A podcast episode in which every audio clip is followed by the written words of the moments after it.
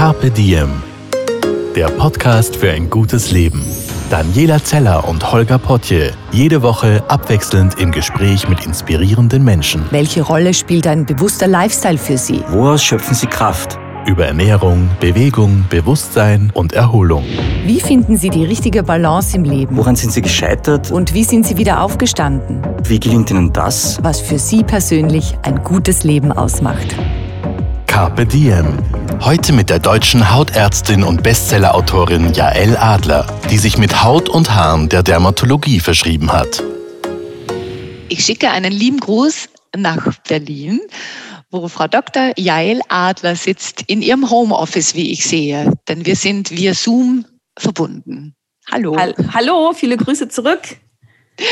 Ich wollte ähm, Jael Adler schon sehr, sehr lange interviewen, denn sie ist eine wirklich interessante Frau. Sie ist Fachärztin für Haut- und Geschlechtskrankheiten, Venenheilkunde und Ernährungsmedizin. Sie ist außerdem eine hervorragende Vortragende zu medizinischen Themen, Autorin und Podcasterin. Und jetzt gibt es endlich einen, einen Grund, denn Dr. Jael Adler hat ein fantastisches neues Buch auf den Markt gebracht. Und zwar, wir müssen reden, Frau Doktor. Und das habe ich gleich sehr wortwörtlich genommen und mir gedacht, ja genau, wir müssen reden, nämlich über das Buch und alles drumherum. Und darum freue ich mich sehr, dass wir auf diese Art und Weise heute verbunden sind. Danke. Im Buch steht eine schöne Einleitung, eine kleine Konversation zwischen Arzt und Patient, nämlich Arzt sagt, na, geht es Ihnen wieder gut? Der Patient erwidert, nein, aber besser. Sagt der Arzt, ist doch gut, wenn es Ihnen wieder besser geht. Sagt der Patient, ja, aber besser wäre es, wenn es mir wieder gut ginge. Mhm. Und das veranschaulicht schon sehr schön, worum es im Buch geht. Und daher gleich meine Frage, warum war es Ihnen so ein Anliegen, dieses Buch zu diesem Thema zu schreiben? Also ich finde, es ist ein ganz wichtiges Thema. Äh, ich finde, das ist so die Basis der Medizin. Ja, es geht ja in dem Buch viel um Beziehung und Kommunikation. Und ich finde, das Verhältnis zwischen Arzt und Patient ist so ein ganz intimes und es fühlt sich ja auch irgendwie lebenswichtig an und ist es auch oft oder sogar überlebenswichtig. Und ähm, zunächst habe ich gedacht, ach, du schreibst ein Buch über die Spleens und Macken von Ärzten, weil ich das auch ganz amüsant finde. Aber dann habe ich gemerkt, dass äh, dass viele ernste Geschichten gibt und dass viele Menschen sich äh, in dieser Beziehung gar nicht mehr wohlfühlen und sich äh, ausgeliefert fühlen, dass sie Ängste haben, dass sie traumatisierende Erfahrungen gesammelt haben. Das heißt, diese wichtige, lebenswichtige Beziehung ist in einer tiefen Krise und ich vergleiche das mit einer Liebesbeziehung. Das ist jetzt keine libidinöse, aber doch eine, die tief reingeht, wo man auch Intimitäten teilt, wo ja man zumindest vom Arzt dann auch oft entkleidet gesehen wird, wo man Dinge teilt, die vielleicht der Partner nicht mehr über einen weiß. Und wenn diese Beziehung stimmt, dann geht die ja hoffentlich auch lange, vielleicht ein Leben lang. Und diese Krise äh, wird auch durch dieselben Vorwürfe gekennzeichnet, die man seinem Partner, also seinem Liebespartner in der äh, Liebeskrise an den Kopf wirft, wie zum Beispiel, du verstehst mich nicht, sagen die Patienten zu ihren Ärzten, und du fühlst nicht mit mir und nie hast du Zeit für mich und du nervst nur noch und ich vertraue dir nicht mehr und am Ende wird dann auch oft gesagt, ich will die Trennung. Ich verlasse dich. Ich ja. suche mir einen anderen. Genau. Und mir war es äh, wichtig, diese äh, Beziehung mal unter die Lupe zu nehmen und ganz konkrete Tipps und Ratschläge zu erteilen, wie beide Seiten diese Beziehung wieder stärken können, weil wer diese Beziehung gut lebt, der kann besser heilen. Also wer ein Vertrauensverhältnis zu seinem Arzt hat, der kann, das weiß man, er hat Stress abbauen, das Immunsystem wird gestärkt und man ist auch viel motivierter an einer vielleicht auch komplizierten Therapie dran zu bleiben, also die Therapietreue. Das heißt, wenn das Verhältnis stimmt, dann ist man gesünder. Mhm. Das wäre nämlich meine nächste Frage gewesen. Wie wichtig ist die gute Kommunikation oder die gelungene Kommunikation für den Erfolg der Therapie? Die Kommunikation ist wirklich die Basis und die besteht nicht nur aus den gesprochenen Worten, sondern auch aus der Körpersprache und aus der Mimik. Und wir Ärzte haben das zum Teil gar nicht gelernt. Die Jungen lernen das teilweise ja jetzt schon, wie das geht. Äh, aber eigentlich müsste man das jedes Jahr wieder auffrischen, erneuern und richtig viel üben. Denn man kann auch ganz viel kaputt machen, wenn diese Kommunikation nicht stimmt. Und äh, wir haben ja oft auch nur kurze Zeit in der Sprechstunde. Also in Deutschland hat man ausgerechnet sieben Minuten ist man im Schnitt mhm. am Arzt. In Schweden dagegen 23 Minuten. Und gerade dann in der Kürze der Zeit ist es wichtig, gut zu kommunizieren äh, damit man dieses äh, ja, intime Verhältnis wirklich ähm, stark machen kann. Und da ja. Äh, gibt es Verbesserungsbedarf. Äh, absolut. Ja, also ich habe das Buch gelesen und habe mir gedacht, so, ja genau, das wäre die schöne Welt. Aber in der Realität ist es doch oft so, man betritt ein, ein, ein, ein Arztzimmer und der Arzt oder die Ärztin sitzt am Computer, tippt was ein, man erzählt, man kriegt hin und wieder ein, ein Nicken oder ein mm, und, und wenn man einmal, zweimal nachfragt, hat man schon das Gefühl, so, hui, das ist jetzt gar nicht erwünscht, weil draußen warten 17 andere, die auch rein wollen. Und Sie schreiben ja, es ist zum Beispiel so wichtig, dass der Arzt oder die Ärztin dem Patienten in die Augen sieht. Warum ist das so? Also ich merke das jeden Tag in meiner Sprechstunde, wenn ich den Augenkontakt verliere und in den PC gucken muss was ich versuche zu vermeiden, weil ich immer eine Mitarbeiterin habe, die einfach äh, mitschreibt. Das ist der Luxus, den ich mir gönne. Aber ich merke dann sofort, wenn ich doch mal selber schreiben muss, dann verliere ich die Verbindung. Das in die Augen gucken ist ganz, ganz wichtig, um einander zu sehen, zu spiegeln, sich äh, zu connecten. Und äh, das ist ein ganz leichter Trick, äh, mit dem man Kontakt aufbauen kann für beide Seiten und einen sozusagen auch einen Appell an die Ärzte, dass wir eben nicht in den Computer hacken und auch dann nicht sehen, wie der Patient reagiert, schwitzt er, hat er rote Flecken, schaut er nervös, wie bewegt er sich, was machen die Finger, äh, wohin verdrehen sich die Augen. Das sind ja alles auch Informationen, die mir etwas über die Psyche aussagen. Das heißt, dieser ganze psychosomatische Anteil auch, der vielleicht immer mitschwingt oder ganz bestimmt immer mitschwingt, wird komplett übersehen, wenn wir, wenn wir nicht den Augenkontakt auch ähm, nutzen als diagnostisches Instrument und als mhm. verbindendes Instrument. Mhm. Gibt es eine große Diskrepanz bei Patienten, das, was der Körper erzählt und was der Mensch verbal erzählt? Äh, ja, also äh, das ist oft so. Also zum Beispiel, es gibt, ich habe in dem Buch auch verschiedene Arzt- und Patiententypen dargestellt. Und äh, es ist, die, manche Patienten sagen mir so, ach, Frau Adler, wirklich, es gibt Ärzte, die sind auch so wesensmäßig, also die haben auch einen Charakter und das hat einen Einfluss auf die Beziehung. Sag ich, ja, ja, also es ist ja wirklich eine menschliche Beziehung. Und ähm, zum Beispiel bei den Patiententypen gibt es auch die ängstlichen Typen. Die sind gar nicht so selten. Also jetzt bei Corona, das sind oft die Infektionsangstler, die haben dann, ne, die öffnen die Tür mit dem Ellbogen und desinfizieren sich wie wild überall. Äh, dann gibt es aber auch die, die Angst haben vor Schmerzen. Und äh, wenn man das jetzt vorher nicht sagt als Patient, also mein Appell ist auch unbedingt, die über die eigenen Gefühle sprechen, über die Sorgen, über das, was im Raume steht. Weil bei den ängstlichen Patienten, die sind da vielleicht irgendwie ganz ernst und man merkt nicht, dass da vielleicht was mitschwingt und dann behandelt man sie, man nimmt einen Leberfleck raus oder man lasert was und danach sind die wie ausgewechselt und reißen Witze und dann merke ich, ah, okay, ich habe diesen Patienten nicht richtig erkannt. Ich dachte, das ist so ein ganz ruhiger, seriöser und ist aber eigentlich ein total lustiger Witzbold. Äh, weil die Angst den verändert hat, diesen Menschen. Das heißt, man täuscht sich auch oft und das ähm, für mich ist immer eine Herausforderung, den Patienten ganz zu verstehen, als Ganzes wahrzunehmen. Und manchmal habe ich dann auch so kleine Misserfolge, dass ich denke, ach, guck mal an, da hast du nicht genau aufgepasst. Hättest du mal vielleicht vorher noch mehr äh, die Angst nehmen sollen oder irgendwelche Dinge tun sollen. Aber ich achte schon auch darauf, dass ich Patienten versuche, die Kontrolle über die Situation zu geben. Also wenn ich was Schmerzhaftes mache, sage ich, der Schmerz ist so und so stark, wahrscheinlich es piekt einmal, dann kann es danach ein bisschen brennen. Ich zähle mal bis drei und jetzt geht's los. Und manchmal gebe ich den Patienten auch einen Stachelball, so einen Igelball in die Hand.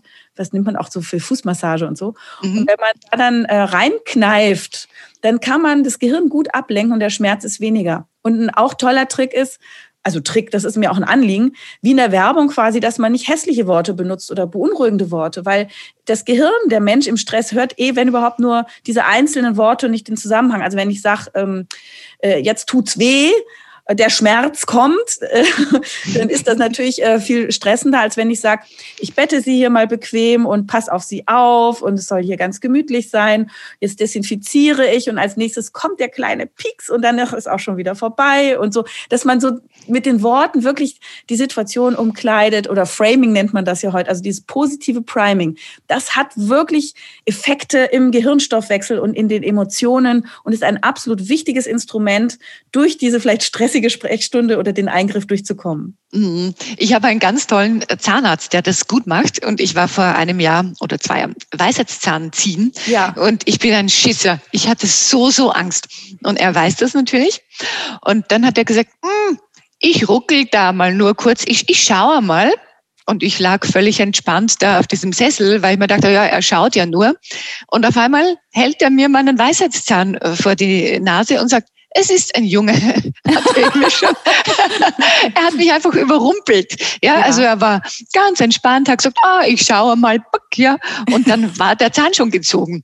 Und, und ich habe so die Erfahrung gemacht, das ist toll, weil erstens mh, hm, war er unaufgeregt. Mhm. Er ist auch einer, der der dann auch mal lacht oder was Lustiges sagt, dann genau. lache ich auch und, und schon funktioniert das besser. Aber es ist auch gut, dass er sozusagen da so sein konnte, weil wenn es wirklich sehr schmerzhaft gewesen wäre, hätte er es ja vorher sagen müssen. Ne? Wenn er wusste, das wird schmerzarm, dann kann man so sein. Ne? Aber wenn man halt wirklich jetzt auch als Patient irgendwie mhm. gleich was, also man, man darf auch nicht lügen. Also man, bei Kindern ist das ganz oft, wenn ich den Kindern sage, ich lüge dich nicht an, äh, es wird einmal pieksen und danach tut es nicht mehr weh oder, oder danach, ja, wehtun ist auch schon wieder so ein schlechtes mhm. Wort, ne? Das Aber ist dann so dehnbar, der Begriff. sie vertrauen auf jeden Fall, wenn man ihnen die Wahrheit sagt. Und wenn sie mhm. sich darauf verlassen können, dann ist das auch schon mal äh, ganz gut, um diese Schmerz, Schmerzschwelle etwas zu verändern, also auch zu heben. Ne? Ja, weil wenn man in der Schmerzerwartung ist und Angst hat und verspannt ist, dann, dann sind Schmerzen viel schlimmer. Was kann denn ähm, der Arzt oder die Ärztin noch tun, um die Kommunikation zu gestalten und zu verbessern. Wo wir ja jetzt gerade mit Wien verbunden sind. Ähm, Sie wissen, wer mich hier mit dem Buch auch ein bisschen beraten hat oder zumindest ja, äh, inspiriert hat. Genau, der ich Professor weiß, ich habe es gelesen. Sammy Molcho hat Sie in den Körpersprache-Angelegenheiten beraten. Mhm. Ja, also ich habe ähm, als junge Ärztin mal einen Kurs bei ihm gemacht. Äh, er ist ja ähm, also Pantomime im Grunde und äh, Körpersprache ist so sein, da hat er viele Bücher geschrieben. Und da gab es einen Kurs, wie wir Ärzte auf Patienten wirken ähm, und welchen Einfluss das hat und wie wir auch unsere Patienten lesen können. Und in meinem Buch gebe ich da tatsächlich auch so ein paar Hinweise. Also oft denken die Menschen, wenn man die Arme verschränkt, dann ist da jemand verschlossen. Aber es wird natürlich klar, dass man das im Kontext der Situation sehen muss. Wenn also ein Arzt mal dem Patienten die Gelegenheit gibt, in Ruhe zu sprechen, dann kann das Arme verschränken auch sein, oh, ich lehne mich mal gemütlich zurück, die Arme lagern auf meinem Bauch und jetzt bist du dran. Und äh, ähm, oder wenn wir die Augenbrauen hochziehen, ne, das kann Erstaunen sein. Und wir müssen sehr uns kontrollieren, wir Ärzte, wenn wir zum Beispiel einen Ultraschall machen und der Patient hat Angst vor einem Tumor. Und wir gucken in diesen Bildschirm und sind ganz verspannt und verkrampft und die Augen ziehen sich hoch, dann denkt der Patient, wir sehen jetzt da einen schrecklichen Tumor. Aber vielleicht kämpfen wir nur mit den Luftblasen, die die Optik verschleiern oder technisch ist irgendwas nicht optimal. Also wir müssen unsere Mimik im Griff haben. Und ich beobachte bei den Patienten zum Beispiel auch diese ganz kleine Situation, wenn ich irgendwas sage, was dem Patienten nicht gefällt, dann kommt so ein Moment die kleine Zunge zwischen den Lippen hervor. Und äh, das kann zum Beispiel äh, übertragen bedeuten, äh, das Baby will die Brustwarze der Mutter aus dem Mund stoßen, weil es genug getrunken hat. Also es ist so ein bisschen weg damit, das will ich nicht raus. Mhm. Und wenn er in einem Kontext sagt, wo ich merke, oh, hier ist vielleicht von mir das missverstanden worden, dann sehe ich anhand dieses kleinen Zungenlugers, äh, ich muss noch mal nachjustieren in dem, was ich gesagt habe. Und äh, auf solche kleinen Details lohnt es sich zu achten. Wir achten ja zum Beispiel auch als Ärzte auf den Handschlag. Wenn die Hände feucht sind, äh, könnte das Stress heißen. Es kann ähm, ne, starkes Schwitzen sein. Es kann eine Krankheit rund ums Schwitzen sein. Es kann ein Stoffwechselproblem dahinter liegen. Ähm, jemand, der trockene Hände hat, kann eine Neurodermitis haben, Schwielen. Jemand, der mit den Händen arbeitet. Ein sehr fester Handschlag ist jemand, der vielleicht auch zupackt. Ähm, und dann gibt es die Leute, die eine sehr große Geste machen beim Begrüßen. Die wollen viel Aufmerksamkeit haben. Und äh, als ich damals Professor Sami Molcho die Hand schüttelte, ich fand ihn halt toll. Ich wollte, dass er mich wahrnimmt. Dann sagt er mir, naja, Sie sind so eine, Sie wollen gesehen werden. Sie wollen gerne, dass ich jetzt Sie wahrnehme im Kreis der vielen Teilnehmer. Das war mir furchtbar peinlich, weil er hat es vor allem gesagt, aber er hat halt total recht. Ich habe quasi verharrt und nochmal kurz vor ihm so rumgewackelt, dass er wirklich sieht, ah, jetzt hat Dina mir die Hände geschüttet. Das sind so ganz großartige kleine Hilfsmittel, genauso eben wie die Mimik. Und dann ist ja auch so in meiner Branche, in der Dermatologie, sind sehr viele gebotoxt. Wenn natürlich die Mimik weggebotoxt ist, dann mhm. ist das ganz schön schwierig im Gegenüber zu lesen. Also wenn, äh, ich habe auch schon Patienten gehabt, da sind die Augen in den Augenhöhlen gekullert und der Mund klappte auf und zu, aber sonst hat sich wirklich nichts bewegt. Und es war für mich eine Herausforderung zu erkennen, ist die jetzt sauer, die Person? Ist sie arrogant? Ist sie eingeschnappt? Ist sie pissig? Was auch immer? Oder ist sie einfach nur nicht in der Lage und ganz sympathisch mit mir richtig zu kommunizieren? Und das ist immer die Gefahr, wenn man sich die Mimik wegnimmt. Wir können uns nicht mehr richtig spiegeln. Wir können nicht mehr mehr ähm, über die Mimik miteinander angemessen kommunizieren und wir verlieren auch die bisschen Empathie für unser Gegenüber. Also wenn ich nicht mehr dramatisch gucken kann, zornig und traurig, dann gehe ich womöglich äh, über mein Gegenüber hinweg, das gerade melancholisch ist. Ähm, das sind die Gefahren jetzt. Das ist ja sehr beliebt, das zu machen, aber da darf man auch immer vorwarnen. Ähm, und das sieht man eben in der Kommunikation ganz stark. Und jetzt, wo alle den Mundschutz tragen, Riesenproblem. Und äh, ich kann jetzt mal unter uns erzählen, also wir haben ja äh, ganz auch sinnvolle und auch regulierte, strenge Auflagen, ne, wie wir in der Praxis dann mit dem Mundschutz rumlaufen. Aber im Sprechzimmer, wenn dann die Behandlungssituation losgeht, ich frage immer, wie möchten Sie es gerne? Sollen wir den Mundschutz anlassen? Sollen wir ihn ablegen? Auf anderthalb Meter Abstand darf man das ja. Ähm, äh, also einfach auch um die Risiken klein zu halten. Und wenn ich dann näher komme, dann kann ich den Mundschutz ja wieder anziehen, damit ich meinen Patienten nicht anhuste. Aber sehr viel, ich würde sagen, 80 Prozent der Patienten wünschen sich, dass der Mundschutz weg ist, weil sie können meine Lippen nicht lesen. Sie äh, verstehen ja beim Arzt eh womöglich wenig. Und wenn Sie dann auch noch wirklich den Mund nicht mehr ablesen, gerade die Alten oder die mit Hörgeräten, die kommen dann erst recht näher ran und fangen an zu prusten oder, ach, können Sie mal lauter reden, Frau Doktor? Aerosol, Aerosol. Früh. ja. Sodass wir also tatsächlich in fast allen Fällen, äh, also in 80 Prozent den Mundschutz ablegen. Und ich muss natürlich auch die Haut sehen um den Mund als Hautärztin. Aber es ist ein, eine Riesenkrücke, dieser Mundschutz, für die Kommunikation leider. Und äh, ja, also da muss man eben irgendwie so einen Kompromiss gehen und es ist halt eben in einer Arzt-Patientensituation das Gespräch, das ist immer wieder derselbe Bogen, ist Teil der Therapie. Ja, und äh, ohne dieses Gespräch ähm, kann ich nicht gut arbeiten und das bedeutet auch manchmal dann den Mundschutz abzulegen. Mhm. Nun, gerade in Ihrem Fach gibt es ja auch viele Themen, die einem vielleicht unangenehm sind, oder? Als, als, als Patientin und als Patient das anzusprechen. Und dann kommen Sie dann noch dazu sehr, sehr nahe. Kann man diese Situationen auch durch gute Kommunikation lockern, verbessern? Ja, das ist eine gute Frage, die Sie stellen. Und das ist auch einer der Gründe, warum ich das Buch geschrieben habe. Ich hatte vor zwei Jahren ein Buch geschrieben, das hieß, darüber spricht man nicht, weg mit den Körpertabus. Und da ging es genau darum, dass ich ja als Hautärztin die Patienten immer nackt sehe. Ich gucke mir die Intimbereiche an, ja auch die Schleimhäute, Vulva, Penis, Vorhaut, all diese Dinge. Und dass das natürlich immer Schamgefühl auslöst. Und in, dem Buch, in diesem Buch habe ich auch weitere Körpertabus beschrieben, ähm, weil ich in der Anamnese, also in der, im Vorgespräch mit dem Patienten natürlich auch alles wissen will. Also es geht um Depression, es geht um Inkontinenz, es geht um Erektionsstörung, um die Libido, ja, es geht um Hautanhängsel, es geht um alles Mögliche, was eben, oder Haarausfall. Also es sind viele Themen, die Menschen peinlich sind, auch Schnarchen. Und da hat man ja relativ kurze Zeit nur. Das heißt, man muss ein Setting schaffen, in dem man doch entspannt über diese Themen spricht. Also da bedeutet das einfach, die Tür bleibt zu, es kommt nicht dauernd jemand rein, das Telefon klingelt nicht. Ähm, es gibt eine Atmosphäre, wo man in Ruhe reden kann und wo man dann aber auch mal sagen kann, wissen Sie, ich habe das alles schon gesehen. Nichts Menschliches ist mir fremd. Wir haben den ganzen Tag, sehe ich, äh, nackte Menschen und meistens haben die irgendwas und ähm, man darf auch mal einen Witz machen, also wenn das angemessen ist. Also sehr gut geht in der Hautarztpraxis immer keine Diagnose durch die Hose. Das finden die Patienten immer lustig. Und dann merken die ja, ich habe diesen Karlau ja quasi schon dauernd gemacht, wahrscheinlich. Und äh, alle anderen schämen sich also auch.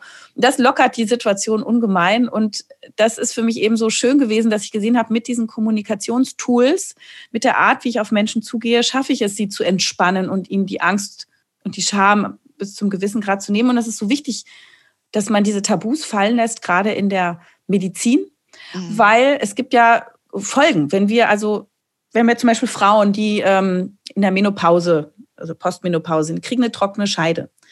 Was viele Frauen heutzutage schon erzählen, ist, sie sagen, ach, ich schwitze und ach, ich kann nicht schlafen. Irgendwie verliere ich meine Gedanken, ich bin irgendwie nicht gut drauf. Darüber reden Frauen schon und sagen, ja, ja, ich bin jetzt in der Hormonumstellung. Aber keine sagt halt, dass es mit dem Sex nicht mehr klappt, dass der Sex wehtut, dass es wie Reibeisen ist, dass der, dass sie ne, mit die Ehe dadurch auch gefährden. Mhm, natürlich. Dieser wichtige äh, Teil der, des Lebens, die Lebensfreude, die auch mit Sexualität verbunden ist, fehlt plötzlich. Und wenn ich das dann frage, das muss ich tatsächlich aktiv ansprechen, dann sagen die Frauen, oh, ja, es stimmt, das, das ist, klappt nicht, es tut weh da und ist ganz dünn und brüchig und reißt ein. Und dann sage ich denen, ja, wissen Sie, da kann man was gegen tun verschiedene Möglichkeiten von selbst ausgekochten Gleitmittel aus Leinsamen, wenn man den Schleim oben abnimmt, hat man äh, mhm. Gleitgel aus der Öko-Ecke, gibt ja auch käufliche. Man kann lokal mit Östrogenen arbeiten. Manche Frauen finden das eine gute Lösung. Oder man lasert es. Die Frauen, die kein Östrogen wollen oder die auch das nicht dürfen wegen Brustkrebs, ähm, die kann man lasern unten im Intimbereich. Und das macht man einmal, vielleicht zweimal.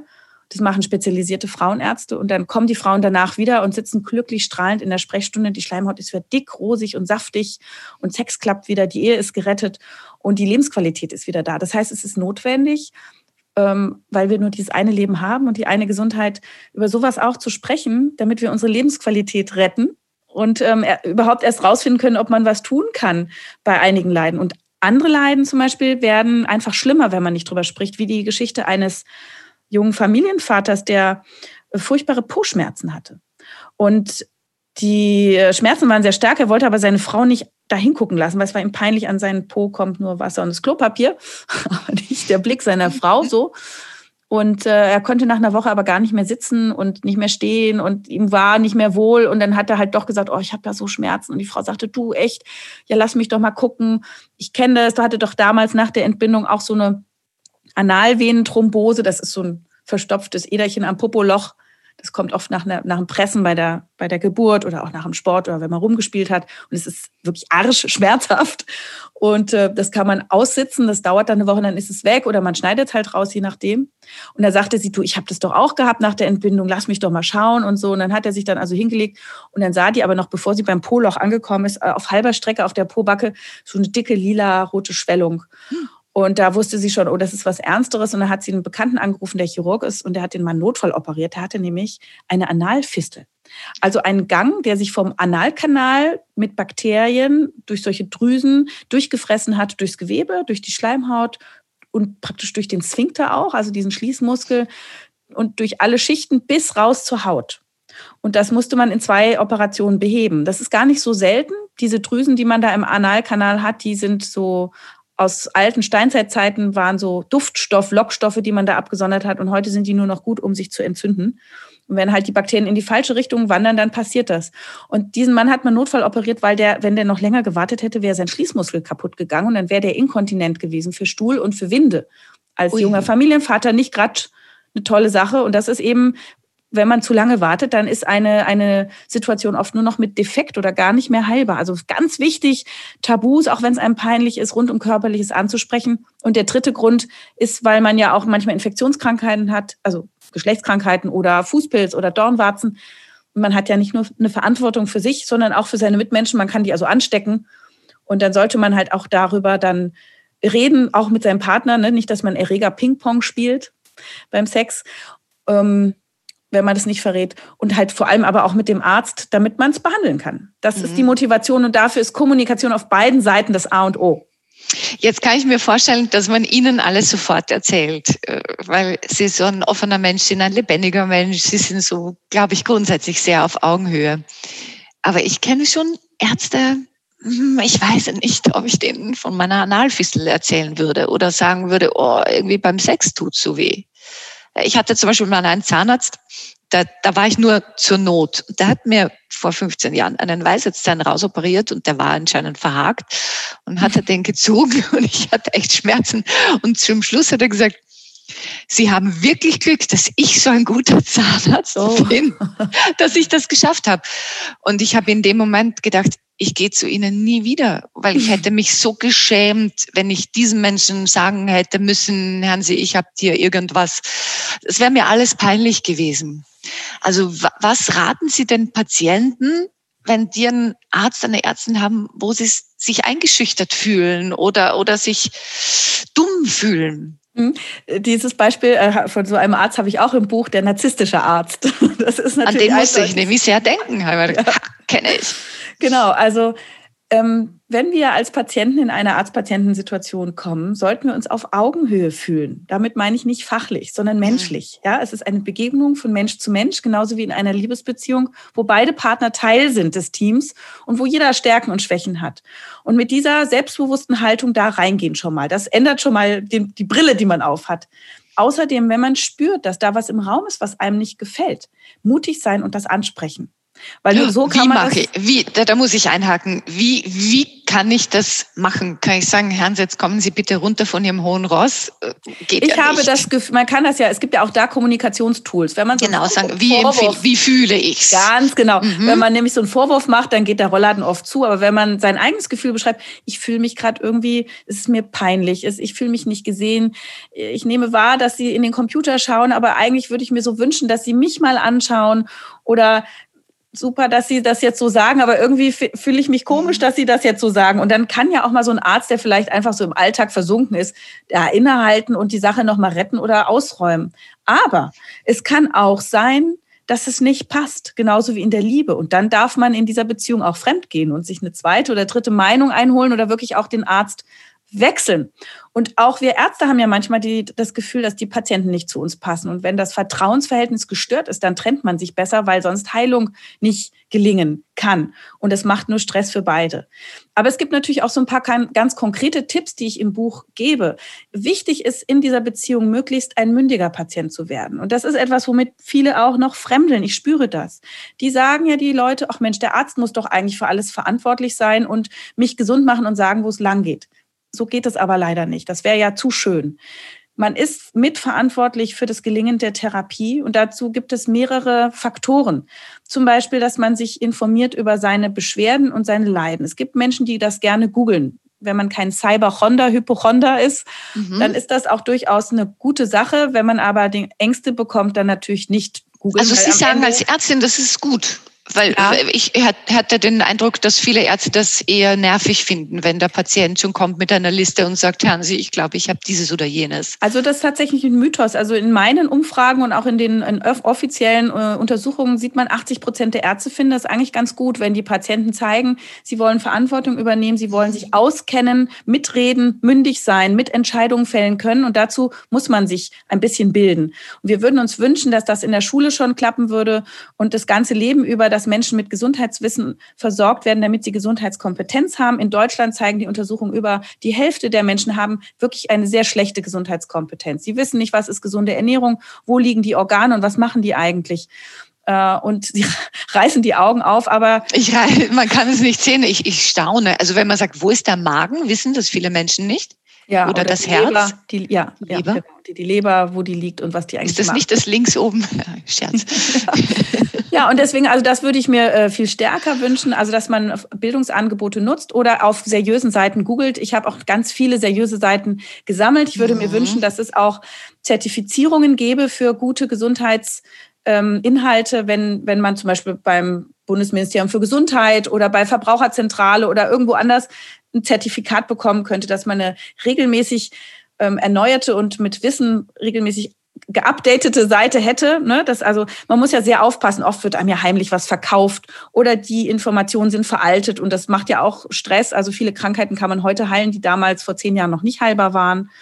Ähm, dann sind, ist der Experte überhaupt richtig und ähm, ja, also sind diese Gesundheitsinformationen wirklich da, um mir zu helfen. Aber das ist schon mal eine gute Sache. Äh, also so eine Art Körperführerschein für jeden. Das fände ich toll, genau. Gut, gut gesagt, müsste ich gleich ins Buch übernehmen, Körperführerschein. Schenke ich Ihnen. Danke. Das nächste Buch.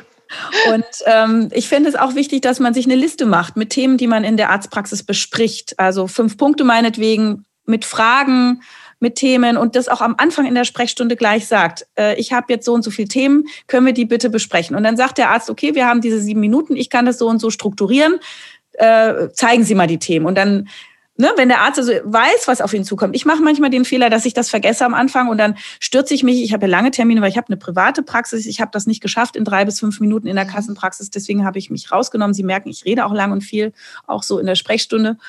Ähm, äh, ich, äh, ich vergesse das manchmal und ich sage dann den Patienten äh, nach, also ich, ich, informiere die und wir unterhalten uns über deren braune Flecken im Gesicht und bin dann ganz befriedigt nach einer halben Stunde und dann sagen die, ja, Moment, aber ich habe doch noch Krampfadern und Haarausfall und hier ist noch ein Foto von meiner Tochter. Können Sie mal da drauf gucken? Und dann denke ich mir, oh, hätte ich mal am Anfang gefragt, wie viele Themen wir heute haben. Das ist wichtig. Mhm. Wichtig ist auch, dass man seine Medikamentenliste dabei hat, ganz einfach, oder seine Arztvorbriefe und seine Arztvorbefunde, solange es noch keine zentral erreichbaren Daten gibt. Weil einfach das nimmt so viel Zeit in Anspruch, wenn man das anfangen muss, wieder bei Adam und Eva zu klären. Ähm, lieber alles vorbereitet haben. Und, und wenn man ein schwieriges Gespräch vorhat, wenn es um eine ernste Diagnose geht, wenn man außer imstande ist, da konzentriert zuzuhören, weil man auch Angst hat, dann darf man zum Beispiel auch mal eine dritte Person mitnehmen. Also eine dritte Person im Bunde, also jemanden, der einen begleitet, einen Freund, einen Bekannten, weil vier Ohren hören mehr als zwei und wir Ärzte sind oft dankbar, noch eine weitere Person zu haben, mit der wir sprechen können. Und dann den Arzt aber auch wirklich am Wickel nehmen und sagen, ich habe es nicht verstanden, bitte schreiben Sie mir die Diagnose auf, zeichnen Sie mir doch mal ein Bild in Denk, mit Denkgeschwindigkeit. Wie gehen Sie denn bei der Operation jetzt vor? Mhm. Was halten Sie denn von dem Satz? Angenommen, ich wäre jetzt Ihre Patientin, wir haben nicht so viel Zeit und ich sage, ja, Frau Doktor, da muss ich jetzt einmal ein wenig ausholen.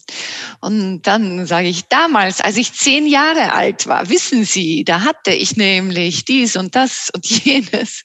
Ja. Was geht da in Ihnen vor? Erzeugt das bei Ihnen als Ärztin Stress? Oder ja. finden Sie das hilfreich? Ja, das ist auch ein Tipp in meinem Buch.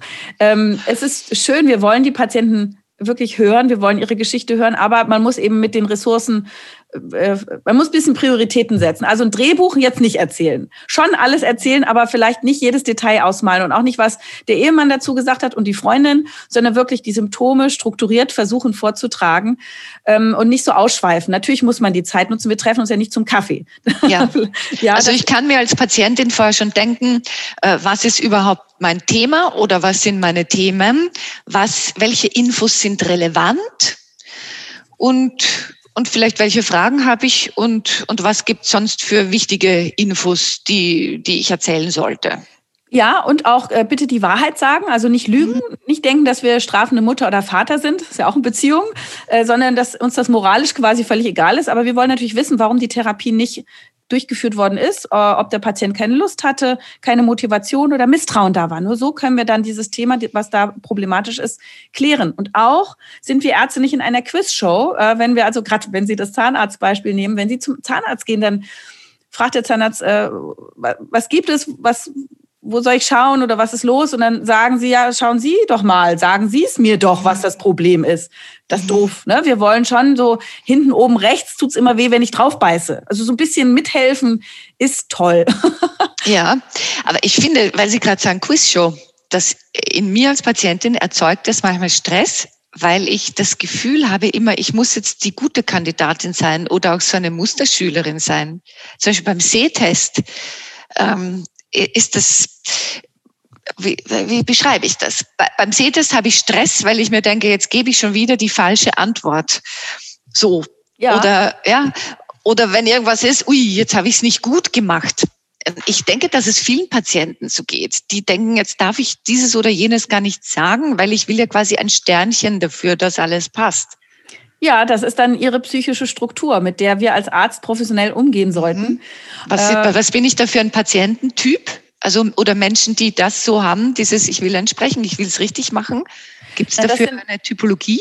Naja, Menschen, die gefallen wollen. Ähm, in der Tat habe mhm. ich diesen Patiententypus so gar nicht dabei, weil der sozusagen, der ist so quasi normal und der ist sozusagen, der schwingt immer mit ähm, sie sind jetzt da auch kein Besserwisser oder auch keine mhm. besonders ängstliche. Das ist einfach ihr Wesen. Und das ist ja auch das Charmante, was sie als Mensch ausmacht. Und das spüren wir. Und wenn sie aber darunter leiden, dann ist einfach ganz toll zu sagen, ich habe fast jetzt gerade das Gefühl, ich müsste da jetzt zehn Punkte von zehn ab, mhm. absahen und es stresst mich. Genau so. Habe ich letztens wirklich gemacht beim, beim Augenarzt. Toll. Ich habe gesagt, ich, ich fühle mich so schlecht, ich habe das Gefühl, ich versage bei diesem Test. Und wie ist er damit umgegangen? Er hat gelacht und er hat gesagt, so, keine Sorge. Und, und das war dann wirklich angenehm. Ich habe mich dann alles zu sagen getraut. Aber ich habe auch so das Gefühl, jetzt stehle ich dem armen Mann seine wertvolle Zeit, weil ich, äh, dummes Ding, diese dritte Zeile nicht mehr lesen kann. So. Ja, aber das ist dann halt wirklich ihr, ihr, ihr Psychoding. Und ja, also, aber das ist nicht schlimm. Also der Arzt hat immer eine andere Fachrichtung. Der Arzt hat immerhin nett reagiert und sie, Sehr nett. Ja, ja, also es sind ja, es sind ja immer Dinge, die im Raume stehen. Aber das ist wirklich in der Beziehung immer das Wichtigste, dass das, was im Raume steht, angesprochen wird, bevor man sich wieder um Inhaltliches kümmert. Weil dann kann man damit umgehen und das äh, lösen. Aber es gibt ja äh, wirklich schwierige oder, oder sehr, sehr, sagen wir mal, sehr charakterstarke Patienten. Das sind die dann, also, oder, oder ich will jetzt nicht sagen neurotische, also wirklich neurotische Seiten, die sind ja dann die wirkliche Herausforderung in der Situation. Bei Ihnen ist das ja noch, eine, ist noch im Bereich des Normalen. Also es gibt zum Beispiel die Patienten, die sind zwanghaft. Ähm, das sind die, die wirklich krass Listen schreiben, die immer pünktlich sind, die nehmen alle ihre Vorsorgen wahr mhm. und die können das nicht ausstehen, wenn sie beim Arzt auch mal warten müssen oder ähm, irgendwo noch eine Tasse rumsteht oder irgendwie sowas. Ähm, aber andererseits mögen wir auch solche Patienten. Also wenn die, äh, wenn der, der Ton macht ja auch immer die Musik. Mhm. Ne? Wenn der ein netter Zwanghafter ist, ist das super. Wenn wir Chaoten sind und immer zu spät zur Arbeit kommen, wie eine Kollegin von mir, die ist immer zwei Stunden zu spät zur Arbeit gekommen, das Wartezimmer war voll und dann kletterte sie mit der Leiter hinten ins Sprechzimmer durchs Fenster äh, schmiss sich den weißen Kittel über und öffne die Tür der nächste Bitte. Was übrigens auch ein blöder Satz ist, finde ich, der nächste Bitte. Das ist so, so Abfertigung. Es ist eine Floskel, einfach so. ja. ja. Mhm. Aber die äh, Patienten liebten diese äh, Ärztin, weil die so charmant war und die konnte, also man verfiel sofort in, der, in eine tiefe Liebe und man war total begeistert von ihrem Wesen. Nur so ein richtig zwanghafter Patient wird mit so jemand natürlich nicht klarkommen. Die Besserwisser unter denen sind aber sehr unangenehm. In Deutschland ähm, sind das die Journalisten und die Lehrer, die sehr, sehr gut vorbereitet sind und wo es ganz sympathische gibt, aber da gibt's halt auch immer wieder welche, die sind so, dass sie sich nicht in diese Beziehung so vertrauensvoll reingeben. Also es die ganze Zeit merkt man so diese Widerstände und Vorbehalte. Und das macht es natürlich dann schwierig, ist eine harte Nuss. Aber dann sollten wir Ärzte professionell sein und nicht in den Kampf gehen, in den Machtkampf oder gekränkt sein, sondern auch sagen, oh, ich habe das Gefühl, so richtig wollen sich gar nicht so hineingeben mhm. in diese Situation. Ähm, das macht es mir schwierig. Ich würde Ihnen sehr gerne helfen. Sie sind ja bei mir, weil Sie meine Erfahrungen gerne mal anzapfen wollen. Und das überrascht dann oft die Betroffenen. Und dann kommt dann so ein Gedankenprozess in, in, in Gange und dann löst es oft diese Verspannung, die da ist. Und dann gibt es natürlich die Hypochonder. Und ich bin übrigens auch eine Hypochonder-Ärztin. Ähm, die Hypochonder. Viele Ärzte, schreiben Sie, sind Hypochonder. Ja, also ich mhm. habe zum Beispiel auch Medizin studiert, deswegen weil ich dachte, wenn man Medizin studiert, dann kennt man alle Geheimtricks. und hat es funktioniert? Genau, nee. Wie man nie krank wird und wie man äh, auch nie stirbt, natürlich funktioniert das nicht. Vor allem, man lernt dann Krankheiten kennen, von denen ahnte man noch gar nicht, dass es die gibt. Aber wenn man ein hypochondrischer Arzt ist, ist man sehr empathisch äh, mit den Menschen, die auch Ängste haben, die auch äh, vielleicht jedes Symptom größer machen und die dann auch starke körperliche Symptome vor lauter Stress entwickeln. Der, der, die, die Psyche ist ja stark und plötzlich kriegt man Bauchschmerzen oder Herzrasen aus psychischen Gründen. Also da, da haben wir großes Verständnis. Außerdem haben wir ganz egoistisch alle Differentialdiagnosen schon durchdacht. Also was könnte das noch so sein? Wir sind also ziemlich über den Tellerrand schauend. Wir haben also gute Ahnung, können die Patienten dann natürlich auch umfassend betrachten und wir haben ein gutes Kollegennetzwerk, weil man weiß ja nie, ob man Freitagabend nicht doch mal den Kollegen wegen Schwindel anrufen muss. Also hat man tolle, äh, empathische, zugewandte, kluge Kollegen und von denen profitieren auch die Patienten. Mhm.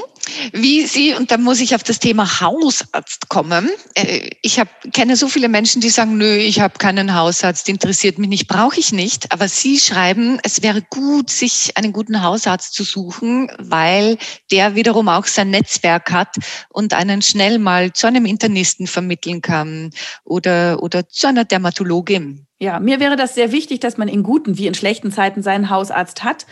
Denn äh, der Hausarzt ist jemand, der einen optimalerweise lange begleitet, der macht mit einem die Vorsorgen, äh, der macht eine Impfberatung, der kennt einen und wenn wirklich mal da was im Argen ist, dann ruft er wirklich bei seinem Netzwerk an und sagt, hier ist jemand, der braucht mal eine Magen-Darm-Spiegelung, kannst du mal schnell einen Termin besorgen. Ne, das ist ja auch oft ein Problem, dass man keine Facharzttermine so schnell bekommt. Und das ist einfach schön mit so einer persönlichen kleinen Empfehlung. Mhm. Und äh, solche so, eine, so, eine, so ein menschliches Netzwerk ist auch, dass man jetzt, wenn man auf der Arztsuche ist, auch äh, Freunde oder Bekannte fragt, die eben auch im selben Wertesystem leben äh, und nicht so ganz anders drauf sind und dass man vielleicht nicht im Netz immer schaut, äh, wo ist denn ein Arzt meines Vertrauens, weil da wird auch ganz schön viel manipuliert bei den Ärztebewertungsportalen. Da sind teilweise Frustrierte, die schreiben Negatives oder Bezahlte, die schreiben Positives mhm. oder äh, eifersüchtige Kollegen, die irgendwas, also also da, da gibt es auch manchmal Dinge, die sind, äh, wissen wir ja alle, ne? wie, wie auch äh, bei den großen Verkaufsportalen, die sind einfach manipulierbar und das finde ich ist nicht so zuverlässig. Auch dafür braucht man einen Hausarzt seines Vertrauens. Wie schaffen Sie denn persönlich diese, diesen Grad äh, zwischen Nähe und Distanz? Denn auf der einen Seite müssen Sie als Medizinerin so eine große Nähe erzeugen Mhm. Ja, damit die Menschen ihnen vertrauen, ihnen was erzählen. Und auf der anderen Seite müssen sie sich ja aber auch ganz klar abgrenzen. Ist das manchmal schwierig? Äh, es ist für mich nicht schwierig, aber für die Patienten schwierig. Also es gibt manchmal Patienten, die äh, diese freundliche, zugewandte Art missverstehen und denken, oh, sie findet mich persönlich richtig, so will meine Freundin werden. Und da schreibe ich auch über die etwas mhm. übergriffigen Patienten, die es auch immer mal gibt, Männlein wie Weiblein. Ähm, das kann mal bei einem Mann dazu führen, dass mal ein Küsschen gewünscht wird mhm. oder der Arm um die Hüfte gelegt wird. Ähm, das kann bei Frauen sein, dass sie beste Freundinnen werden wollen und so. Das darf man tatsächlich nicht missverstehen. Also es ist natürlich möglich und es gibt es auch, dass man sich äh, mit Patienten anfreundet, aber eigentlich ist das nicht der richtige Ort, um diesen Kontakt, den freundschaftlichen oder Liebeskontakt auszubauen, nachdem einem dann vielleicht wäre. Aber meistens ähm, wissen Patienten das schon einzuschätzen. Es ist genau, wie Sie richtig sagen, es ist die Kunst, äh, das Spiel aus Nähe und Distanz. Wenn ich zu nah bin, kann ich nicht mehr von außen den Patienten professionell und objektiv betrachten und entscheiden, was gut für ihn ist. Aber es braucht auch eine Nähe, um Vertrauen zu haben. Und deswegen äh, ist es eben auch so ein faszinierendes Thema, diese Beziehung zwischen Arzt und Patient. Ein wirklich tiefes, menschliches, ganz eigenständiges Verhältnis, was man da hat. Wie ist denn Ihre Geschichte? Warum sind Sie Ärztin geworden? Und nicht Juristin oder Lehrerin? Also mir macht es wahnsinnige Freude, äh, wenn ich Menschen heilen kann. Das ist wirklich total befriedigend. Also Medizin ist auch mein Hobby. Ich habe außer Sport und meiner Familie keine anderen Freizeitbeschäftigungen. Also ich lese auch in meiner Freizeit alles Mögliche zur Medizin. Und äh, für mich ist es auch wie so eine Detektivarbeit. Also wenn ich ein Symptom sehe und dafür ist die Haut halt super. Ne, da sieht man irgendwie wie, wie auf einem Bild irgendwelche Zeichen. Muster. Und da muss man sich überlegen, krass, woher kommen die jetzt? Sind die von den Organen? Sind die von der Psyche, von der Sexualität, von der Darmflora? Ich gucke ganz viele Hautkrankheiten, gucke ich mir die Darmflora an, die Mikronährstoffe im Blut. Also dieser ernährungsmedizinische Anteil ist ganz relevant. Und wie oft findet man jemand, der Ekzeme hat und einen krassen Zinkmangel? Ja, und da muss man nämlich immer nicht mit der Cortisoncreme ran, sondern man guckt, was fehlt denn im Inneren. Oder auch, wir wissen alle, wie stark Stress äh, die Haut reizen kann, wie Juckreiz entstehen kann, wie Entzündung und Pickel entstehen können. Also auch sowas äh, rauszufinden und dann ganzheitlich zu helfen, das ist für mich äh, ja meine große Leidenschaft. Und es macht mir einfach auch Freude und ich weiß, das ist auch ein wichtiges Tool, wenn wir Patienten vor uns haben, darf man den auch mal loben, zum Beispiel. Also wenn man sagt, Mensch, wie stark sie jetzt waren die letzten Monate, diese harte Therapie durchgezogen oder was sie schon alles überstanden haben oder kann auch sein, Mensch, knackige Waden, sie scheinen ja richtig viel Sport zu machen und wie das wie mir oft Patienten sagen, wissen Sie, ich komme hier raus und ich fühle mich total beschwingt und bestärkt und es ist irgendwie ein gutes Gefühl. Und das mag ich wahnsinnig gerne. Also ich möchte, dass das ein schönes Erlebnis war, weil ich selber auch als ängstliche Ärztin weiß, wie furchtbar das sein kann, zum Arzt zu gehen, mhm. unsicher zu sein, nicht zu verstehen, Angst zu haben und auch kein, also ich finde es ganz wichtig, Menschen, auch die eine schwere Diagnose haben, immer Hoffnung mitzugeben, weil es gibt immer einen Weg, auch bis zum Schluss. Also selbst in einer in einer Situation, wo es vielleicht auch Sterben bedeutet, auch da kann es viel ausmachen, wie wir sterben, in welcher Gemeinschaft, wie wir gebettet sind im wahrsten Sinne des Wortes. Und ich meine, dass wir alle krank werden und sterben, das ist ja leider eine Realität, die ich jetzt auch nicht wegreden kann. Mhm. Aber die Bedingungen, das drumherum, das finde ich relevant und ähm, die Angst vor allen diesen Dingen etwas zu nehmen. Also ganz konkret jetzt auch in der Corona-Krise ich fand es ganz toll, wie Wissenschaft kommuniziert wurde, dass wir plötzlich ein Interesse als Gesellschaft haben zu verstehen, wie kommt es zu Viren, was macht das Immunsystem. Mir hat aber so ein bisschen gefehlt, dieses Auffangen der Menschen in ihren Ängsten. Ja, wir müssen damit umgehen, dass jetzt eine unsichere Situation ist. Biologie ist nicht Mathematik. Es kann heute so sein und morgen so und es kann Auf und Abs geben. Damit müssen wir klarkommen, das müssen wir lernen. Aber wir dürfen auch immer noch sehen, wir können es überstehen, wir können auch selber etwas tun. Wir wissen ja zum Beispiel als Ärzte, dass das Immunsystem eine große Rolle spielt. Wie kann man das stärken? Man kann rausgehen an die frische Luft. Äh, man kann in dem Rahmen, wie es erlaubt ist, gute menschliche Kontakte unbedingt weiter pflegen. Ähm, man darf Vitamin D nehmen, man darf seine Darmflora stärken mit gesunder Ernährung. Und ähm, das hört sich jetzt vielleicht kitschig oder platt an, aber es ist massiv wirksam. Und das ist eine Sache, die man selber in der Hand hat. Und ich möchte einfach, ich habe das so gesehen an meinen Patienten, manche waren ganz wacker, aber manche sind wirklich in Panik verfallen. Die sind nur noch zu Hause geblieben. Das hat mir gerade für die alten Leute sehr groß, also leid getan, die manche sagten sogar, ich würde so gerne rausgehen, aber niemand besucht mich mehr, ich habe gar keine Kontakte mehr, vielleicht ist das mein letzter Frühling, ich vereinsame und ne, wir haben ja versucht, alles richtig zu machen, aber hier und da ist es dann, hat das dann zu anderen Problemen geführt. Also hier in Berlin weiß ich auch von Kollegen, es gab viel mehr Suizide eine Zeit lang. Ähm, viele, viele sind zu ihren Operationen nicht gegangen, weil auch die Krankenhäuser sagten, wir wollen die Intensivstation ja frei halten und dann sind Krebsoperationen teilweise um Monate verschoben worden. Vorsorgen sind nicht gelaufen. Äh, Eltern haben ihre Kinder sehr, sehr spät bis gar nicht in die Notaufnahmen gebracht, wenn was war, weil sie Angst hatten, man steckt sich an. Ähm, mir erzählen jetzt Kollegen, dass Leute mit dramatischsten Schlaganfällen und Herzinfarkten teilweise kommen, weil sie einfach zu spät gekommen sind. Dinge, die man hätte rechtzeitig aufhalten können. Und das ist natürlich, jeder Einzelfall ist dann auch, auch dramatisch. Und ich hätte mir gewünscht, oder das ist etwas, was man vielleicht auch in der Zukunft macht, dass man, ja, man muss Verantwortung eigentlich, wie in der Arzt-Patienten-Situation, Verantwortung äh, schaffen, aber nicht mit Angst arbeiten. Das finde ich ist so eine, und mit Hoffnung. Das finde ich ist so was wir in der Arztpraxis jeden Tag machen sollten, was man aufs Große sehr gut übertragen könnte. Hm, ich höre daraus, dass Ihnen dieses wirksam zu werden, etwas beizutragen, die Welt, die Lebenswelt eines Menschen ein bisschen besser zu machen, dass Ihnen das ein ganz großes Anliegen ist und auch eine ganz große Motivation ist. Ihnen ja auch mit Ihrem Podcast, ne? Wenn Absolut. ich die Themen anschaue, dann geht es darum, wie schafft man in den Leben mit Aufs und Abs möglichst für sich einen guten Weg äh, zu nehmen und so abgedroschen Achtsamkeit ist, aber auch auf sich zu hören, ähm, mit anderen in Verbindung zu sein und auch die eigene Gesundheit im Blick zu haben und Gesundheitskompetenz zu haben, eine stabile Psyche versuchen zu entwickeln und mit auch Krisen irgendwie klarzukommen. Absolut. Das ist für mich auch ganz wichtig. Ich möchte auch wirklich, dass jeder was mitnimmt aus einem Gespräch wie aus dem unsrigen. So ein, zwei, drei Erkenntnisse, wo man sagt, ja, das, was die Frau Dr. Adler gesagt hat, macht mein Leben jetzt in irgendeiner Art und Weise besser oder mich fröhlicher. Das wäre ganz schön. Ich habe abschließend noch ein, zwei Fragen zum Thema Haut. Was mir auffällt, ist, dass sehr viele Menschen sehr viel Aufmerksamkeit fast schon zwanghaft ihrer Haut widmen. Die perfekte Haut. Und jetzt verfolge ich Ihre Arbeit ein bisschen und, und Sie predigen eigentlich, oder nein, Sie predigen gar nicht. Sie sagen genau das Gegenteil. Sie sagen doch mehr, entspannt euch, wascht euch weniger, lasst eure Haut in Ruhe. Habe ich das richtig verstanden? Ja.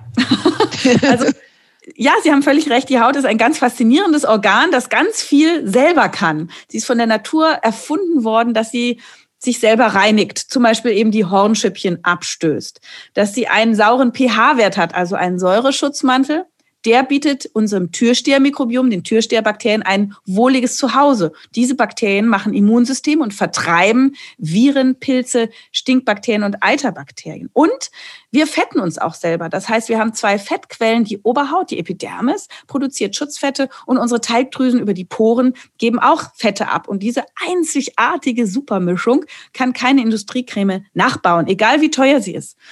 Und äh, diese diese vielen Schutzmechanismen machen wir uns leider durch zu viel Hygiene kaputt. Wir waschen also die Fette weg, wir peelen uns die Hornschüppchen weg. Mit alkalischen, womöglich Seifen, zerstören wir den Säureschutzmantel. Wir haben Produkte mit Konservierungsmittel, zerstören unser Mikrobiom. Und so bekommen wir Reizungen, Pickel, Juckreiz, Kontaktallergien, äh, Bläschen was alles nicht sein müsste. Also 20 Prozent tatsächlich der Hautprobleme in meiner Praxis sind hausgemacht. Und der wichtigste Tipp als ersten Schritt ist erstmal aufhören mit dieser ganzen Pflegeserie. Keine Augencreme, keine Nachtcreme, keine Tagescreme, keine Peelings, keine äh, alkoholischen Tinkturen, sondern einfach mal nur warmes Wasser und Handtuch morgens und abends. Und nach vier Wochen haben wir dann den Endzustand unserer Haut erreicht, beziehungsweise den Naturzustand. Und dann merken wir, okay, ist da noch irgendwo eine Trockenheit und Spanntes? Gut, dann kann ich dort nachhelfen. Und wenn da aber dann plötzlich gar kein Trockenheits- und Spannungsgefühl mehr ist, wissen wir, aha, die Haut ist eigentlich gesund und kann das alles selber. Und ganz wichtig auch, die Haut nicht nur von außen versuchen immer zu manipulieren, sondern ganz wesentlich über die Ernährung. Mhm. Gesunde, naturbelassene Nahrungsmittel, Steinzeitkost, ähm, unveränderte, nicht Industriekost, nicht so viel Zucker, Weißmehl, Fastfood und Kuhmilch wenig, äh, nicht rauchen, wenig Alkohol, Sonne und Solarium meiden und halt einfach gucken, wenn man wirklich mal ein Hautproblem hat, fehlt mir vielleicht was. Also die ganzen Vitamine, Spurenelemente, Omega-3-Fettsäuren, also Vitamin D, Zink, Selen, Omega-3-Fettsäuren, Eisen, verschiedene B-Vitamine, das fehlt hin und wieder. Und wenn man die dann auffüllt, dann kann die Haut von innen gesund werden. Und das Gleiche gilt für die Darmflora, Ballaststoffe, lösliche Ballaststoffe züchten die richtigen Bakterien im Darm an, also die, die für uns auch Vitamine machen, die Immunsystem für uns machen, die uns stärken und die Mikronährstoffe für uns aus dem Speisebrei herauslösen und auch noch die Quelle für unsere Hauttürsteherbakterien sind und für die Schleimhäute. Also wer sich von innen heraus fit und gesund hält, der tut gleichzeitig ganz viel für die Haut. Mhm wenn das kein Nutzen ist für eine Podcast-Folge. Ja, Sie haben uns gerade Hunderte von Euros gespart. Ja, wenn ja, Sie sagen, man braucht nicht die tolle Reinigungsmilch und nicht das tolle Serum und nicht die tolle, tolle Creme, sondern mehr, weniger ist mehr. So ist es. Weniger ist mehr. Hm? Das finde ich einen sehr, sehr schönen Abschluss äh, für unser Gespräch. Ich danke Ihnen wirklich sehr für diese Einblicke. Ich bedanke mich. Dankeschön und ich schicke ganz liebe Grüße nach, nach Berlin. Bleiben Ein Sie gesund. Jetzt habe ich ihn reingesprochen, Entschuldigung. Okay, mir ist es nämlich ganz wichtig, weil Patienten sich ja im medizinischen System Gesundheitswesen oft wirklich ausgeliefert fühlen. Mhm. Und ich schreibe eine Geschichte in meinem Buch ähm, von einem Arzt, der privat versichert ist, selber Arzt ist und seine Ehefrau auch noch Ärztin ist und der, der mit dem Prostatakarzinom schlimmes Prostatakarzinom mhm. entwickelt hat, das von 0 auf 100 innerhalb von vier bis sechs Monaten explodiert ist und der in die Uniklinik gegangen ist und dem man gesagt hat, wir werden nichts für sie tun. Sie entsprechen nicht den medizinischen Leitlinien, weil sie haben ja keine Metastasen. Sie sind zwar unten komplett zersetzt durch, durch dieses äh, Prostatakarzinom, das hat alle Organischen angefressen, aber weil sie keine Metastasen haben, gehören sie nicht in die Leitlinien. Sie werden sterben innerhalb eines Jahres. Mhm. Und hätte der jetzt nicht seine Frau gehabt und wäre selber Mediziner gewesen und hätte er die Hoffnung aufgegeben, wäre er wahrscheinlich gestorben. Aber er hat alles in Bewegung gesetzt, hat eine zweite Meinung geholt, er hat eine dritte Meinung geholt, er hat für sich gekämpft und jetzt lebt er seit zwei Jahren und gilt gerade als geheilt, weil er doch dann eine Therapie bekommen hat, eine Chemotherapie, eine Bestrahlung mit wahnsinniger Stärke überstanden. Und äh, ja, jetzt äh, eine Hormontherapie und jetzt gilt er als geheilt. Und daran sieht man einfach nur, äh, ne, von wegen zwei Klassenmedizin. Es ist einfach manchmal ein Kommunikationsding und ein sich auch selber für sich kämpfen Ding. Man gerät manchmal so zwischen die Stühle. Und ich will einfach jeden motivieren, nicht aufzugeben und für sich zu kämpfen und nicht klein beizugeben. Es soll ja nicht immer so dramatisch sein, aber es gilt für jede Situation man muss für sich selber auch in diesem System sorgen. Und da will ich alle motivieren, auch mit meinem Buch. Dankeschön. Danke. Das war jetzt ein richtig schönes Schlusswort. Vielen, vielen herzlichen Dank. Ich bedanke mich. Mehr von Carpe Diem gibt es auf Soundcloud, iTunes, Google Play oder Spotify. Jetzt abonnieren und liken. Das Carpe Diem Magazin erscheint alle zwei Monate. Besucht auch unsere Social Media Portale auf Facebook, Instagram und YouTube und unsere Website carpediem.live. Carpe Diem, der Podcast für ein gutes Leben. Wenn euch der Carpe Diem Podcast gefallen hat, dann schenkt ihm 5 Sterne bei Apple Podcasts. Wir freuen uns über eure Kommentare und sind jetzt auch direkt über podcast.carpediem.live erreichbar. Wir freuen uns über Anregungen, Kommentare und Ideen. Nächste Woche Holger Potje im Gespräch mit der deutschen Schauspielerin und Jedermann-Bullschaft Caroline Peters.